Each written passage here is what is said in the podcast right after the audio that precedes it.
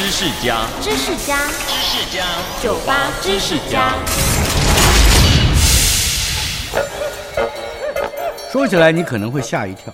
比起在行李箱上装轮子，人类还比较早登陆月球。以前不管行李箱多大，底下都是没有轮子的。但是随着航空业越来越发达，跨国旅行也就越发频繁。有位皮箱公司的老板在机场看到旅客们搬着笨重行李箱的样子，脑子灵机一动：如果帮行李箱加上轮子，大家就不用搬得那么累，出游的兴致都没了。于是，他回去马上画设计图，帮行李箱装上了轮子。在一九七零年，也就是阿姆斯壮登陆月球的隔年，这个装上轮子的行李箱推出了，但是却卖不出去，因为当时的人并不想拖着行李箱跑来跑去，他们觉得这样很蠢。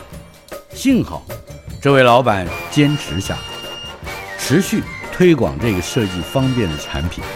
加上后续有人继续改良，比方说加上拉杆，会改变方向旋转的轮子，才让我们现在能轻松带着我们几乎提不动而且超级大的行李箱旅行世界。